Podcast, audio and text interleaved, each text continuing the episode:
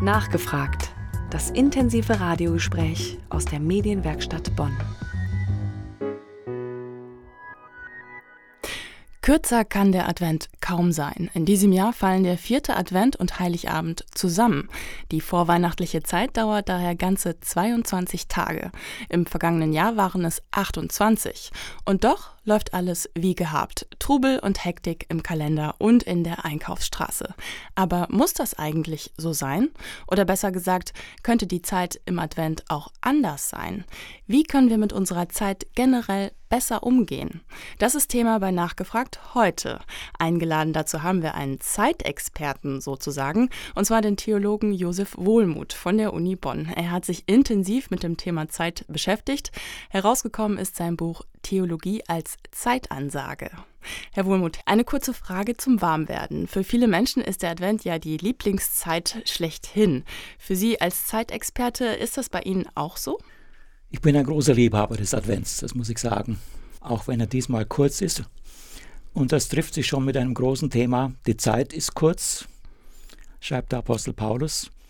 Der Kalender macht es eben so, dass er manchmal länger, manchmal kürzer ist. Die Wochen sind für mich eigentlich seit eh und je sehr kostbar. Ich bin eben, ähm, als ich zum Bus ging, an der Schule vorbeigegangen und da hatte ich den Eindruck, dass die Kinder ganz aufgeregt sind. Nicht, weil der Advent jetzt kommt, sondern weil der erste Schnee gefallen ist. Und äh, sie waren dann unterwegs, in die Kirche zu gehen. Der Advent ist eine Zeit der Besinnung, so sagt man. Das Wort Advent heißt ja, wenn man es übersetzt, also aus dem lateinischen Adventus, Ankunft und wurde früher verwendet, wenn zum Beispiel der Kaiser in Rom auf Reisen war und man auf seine Ankunft gewartet hat. Das war eine spannende Zeit oder wenn man warten muss, wenn man ins Stadion will. Die Leute stehen Schlange, um in die Plätze reinzukommen. Das sind Wartezeiten, die bisweilen auch bedrängend sind. Und ähm, der Advent blickt jetzt nicht nur auf das kommende Weihnachtsfest, das wäre viel zu äh, kurz gesehen und, und verstanden, sondern der Advent blickt zurück auf das, was war und der Advent blickt voraus auf das, was kommen wird. Und die Frage, was kommen wird, ist natürlich eine spannende Frage. Und ähm, wird ein Ende kommen? Wird Jesus, den wir an Weihnachten feiern, als den in Bethlehem geborenen, wird er nach seinem Tod und seiner Auferstehung wiederkommen. Die erste Christenheit hat gesagt, er wird wiederkommen. Wir warten darauf, wir warten sehnlichst darauf. Diese Problematik befasst natürlich die Theologie bis zum heutigen Tag und befasst im Grunde auch jeden Menschen. Was wird aus dieser Welt? Was wird aus unserer Erde? Was wird aus dem Kosmos? Und ähnliche Fragen. Herr Wohlmuth, das ist ja ein Dauerbrenner, der jedes Jahr wiederkommt. Der Streit um die Adventszeit. Vielen ist das einfach zu viel Kommerz und Kaufrausch. Was sagen Sie denn dazu? Ja, da stelle ich auch fest, dass es äh, Kommerz ist. Also dieser Advent, haben wir eben gesagt, sei kürzer als ein normaler. Also haben die Weihnachtsmärkte zum Beispiel auch schon etwas früher angefangen. Es ist ein Kommerzfest das müssen wir uns als Gläubige gefallen lassen, dass es so ist.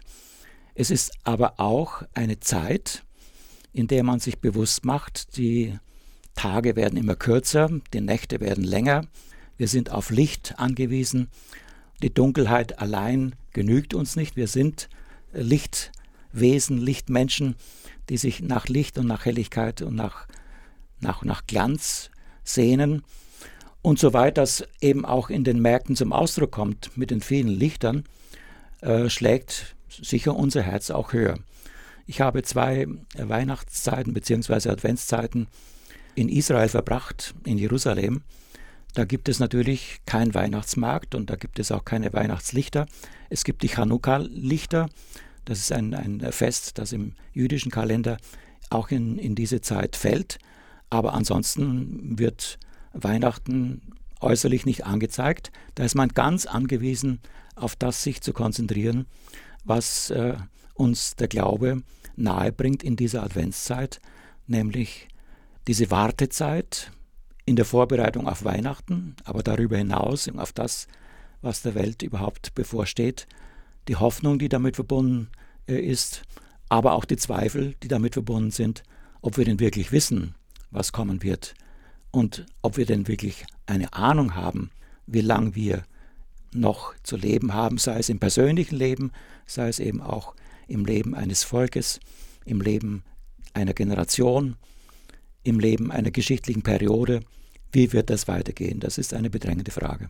Aber was wäre denn die Alternative? Wie könnte denn der Advent dann aussehen, wenn es jetzt diesen ganzen Konsumrausch nicht gäbe? Also ich denke, dass Menschen, die nur darauf äh, setzen, diesen Konsumrausch äh, zu genießen, die werden vom Advent so viel wie nichts mitbekommen. Man muss sich in gewisser Weise ein wenig distanzieren, man muss es nicht ablehnen, man muss sich distanzieren, man muss Phasen im Tagesablauf suchen und finden, wo man sich ein wenig zurücknehmen kann, ein wenig Besinnung zulassen kann, vielleicht auch den einen oder anderen Gottesdienst besucht. Das ist natürlich die große Einladung, die kirchlicherseits ausgesprochen wird, damit andere Gedanken, die wichtiger sind als der Konsum, den Advent gestalten. Auf der anderen Seite, im Nahen Osten tobt ja der Krieg und regelmäßig sterben überall Menschen bei Anschlägen. Wie passt denn diese Friedensbotschaft der Bibel, die Sie eben angesprochen haben, die Hoffnung, wie passt das noch in unsere heutige Zeit? Ja, ich glaube, wenn man einen Blick auf unsere Zeit, die jetzige Zeit ähm, lenkt, dann merkt man, dass ganz offensichtlich, das wird ja oft gesagt, aber ich glaube, es ist auch so, ganz offensichtlich ein großer Umbruch in Gang ist. Die Krisen, die wir kennen, auch die Kriege, die uns so nahe gerückt sind, äh, sind ja nur ein Indiz für diesen Umbruch. Und ich denke, umso wichtiger ist das, was Friedensbotschaft bedeutet und das, was Hoffnung bedeutet, neu zu entdecken und zu kultivieren und in diese Zeit hereinzustellen, damit man nicht in den Strudel des Pessimismus verfällt und sagt, da ist sowieso nichts zu erwarten. Herr Wohlmuth, in Ihrem Buch Theologie als Zeitansage warnen Sie davor, dass unsere Welt in ihrer heutigen Erscheinungsform massiv bedroht ist. Warum? Sie ist massiv bedroht in vieler Hinsicht. Mal von ganz außen gesehen, die Menschheit wird immer größer, der Planet wächst nicht mit der Größe der Menschheit, sondern wir müssen versuchen, mit dem, was unser Planet bietet, fertig zu werden. Und das heißt, die Menschen müssen viel mehr Rücksicht aufeinander nehmen als vielleicht in anderen Zeiten, wo viel, viel mehr Platz war. Wir haben die Flüchtlingsströme, wir müssen Platz schaffen, wir müssen Gastfreundschaft zeigen. Das sind alles Aufgaben, die sich rein human stellen. Jetzt einmal von der christlichen Botschaft ganz abgesehen, dass die Zeit fordert, dass die Zeit etwas von uns verlangt, aber dass die Zeit uns auch die Chance gibt, einzugreifen und äh, die Dinge so in die Hand zu nehmen, dass es zum Wohl möglichst vieler Menschen ist, das ist die Aufgabe. Sie sagen ja, dass es dafür, für diese Aufgabe, mutige Schritte bedarf. Was sind das denn für Schritte? Es braucht mutige Schritte für das individuelle Leben. Also, wie plane ich mein eigenes Leben? Ich kann in dieser Zeit darüber nachdenken, was ist für mich im Moment das Wichtigste, was beschäftigt mich am meisten, in welche Richtung will ich gehen.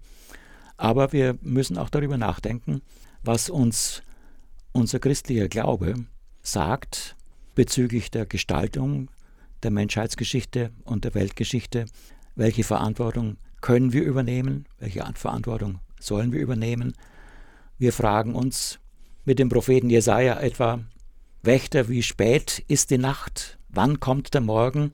Also Menschen, denen es sehr schlecht geht, die es nicht erwarten können, dass ihnen Hilfe gebracht wird, die fragen, wie lang dauert denn die Nacht noch? Bricht nicht endlich ein Morgen an? Ich glaube, das sind bedrängende Fragen nach Zeit.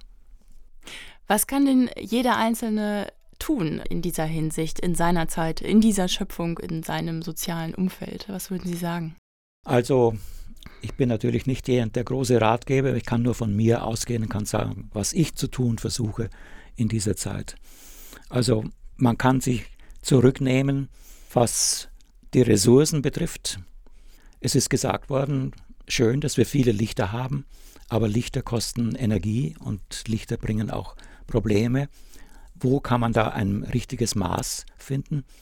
Wir können fragen, wie steht es mit dem Energieverbrauch insgesamt.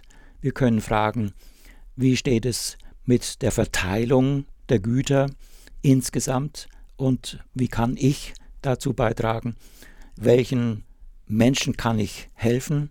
Es sind ja auch die großen Aktionen mit verbunden, sowohl in der Adventszeit als auch in der Fastenzeit, zu überlegen, wo kann ich auch finanziell mit eingreifen, damit es anderen, denen es schlechter geht, besser gehen kann. Viele sehen schon jetzt dem neuen Jahr entgegen. Stichwort gute Vorsätze. Sie argumentieren ja aus theologischer Leidenschaft an die Adresse der Hörer auch. Wie kann man denn jeden Tag leidenschaftlicher leben? Oh, das ist eine schwierige Frage. Jeden Tag leidenschaftlicher, leidenschaftlich oder noch leidenschaftlicher äh, zu leben. Ich versuche es auch ähm, einfach von den Texten her, die wir im Advent lesen, äh, zum Beispiel in den, in den, liturgischen Texten der Sonntage, also erster Adventssonntag, den wir jetzt fast hinter uns haben. Er bringt das große Thema auf dich hin, o oh Gott, will ich mich öffnen. Zu dir hebe ich meine Seele, heißt es im Eingangsgesang der römischen Liturgie. Zeig mir deine Wege, lass mich wissen, worauf es ankommt. Also sich einen Augenblick zurückzunehmen und zu fragen, was ist denn das Wichtigste für mein Leben? Worauf will ich hinaus? Welchen Sinn will ich diesem Leben geben? Dazu lädt die Adventszeit in besonderer Weise ein. Und im Hinblick auf das neue Jahr? Im Hinblick auf das neue Jahr ist es ja so, das Kirchenjahr beginnt mit dem ersten Adventssonntag, also unabhängig äh, vom bürgerlichen Neujahr. Aber wir sind gewohnt, an Silvester zurückzuschauen und vor allem auch hinüberzuschauen. Da stehen ganz konkrete Fragen an, nicht nur des persönlichen Älterwerdens. Für mich zum Beispiel beginnt fast der Januar mit einem Geburtstag, der wichtig ist für mich. Und äh, wir fragen natürlich auch, wie wird es weitergehen mit der Regierungsbildung, wie wird es weitergehen mit Europa, wie wird es weitergehen mit dem Frieden in der Welt. Was wir in den letzten Tagen gehört haben, ist ja nicht gerade beruhigend. Welche Rolle spielt denn der Gottesdienst?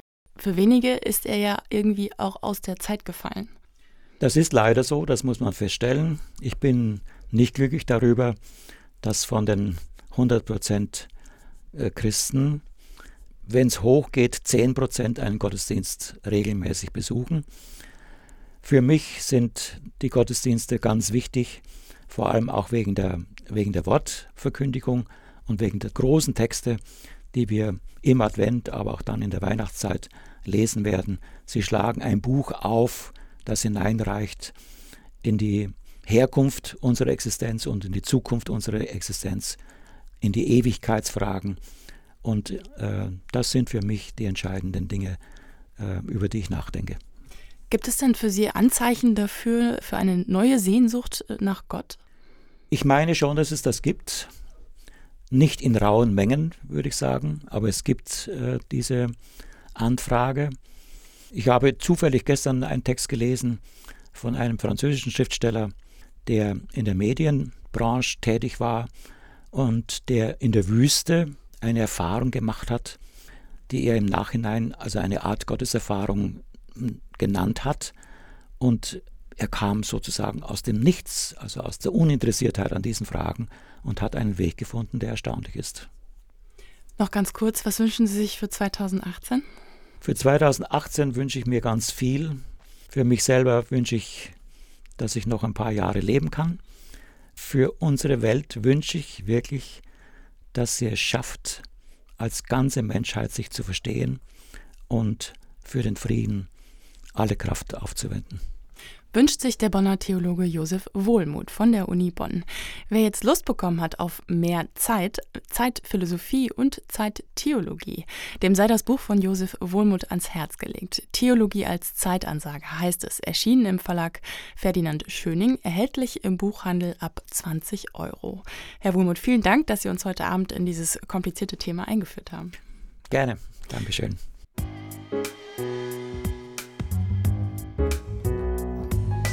Nachgefragt. Das intensive Radiogespräch aus der Medienwerkstatt Bonn. Und uns interessiert natürlich Ihre Meinung zum Thema. Wie viel Kommerz in der Advents darf eigentlich sein? Oder ist die Kirche mit ihren Forderungen aus der Zeit gefallen? Wie sollte man diese besondere Zeit gestalten?